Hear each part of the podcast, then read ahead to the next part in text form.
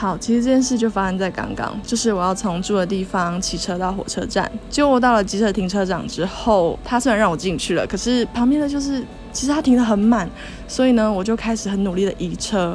就移完车之后停进去了，然后我就走到火车站，其实时间已经剩不多，大概十分钟以内。想说好，那我要来买票。结果我就翻翻了包包，奇怪，怎么没有东西？然后我就再翻，一直翻。结果发现我居然忘记带钱包，然后我当下整个人生觉得很黑暗，因为第一那个机车停车场真的超级难停，如果我要回去的话，我就要再回去把我的就再回去把我车移开，然后再 再再再回去，所以最后呢，我就决定我走路回住处，然后我就发誓以后出门前我一定要检查钱包、手机。嗯。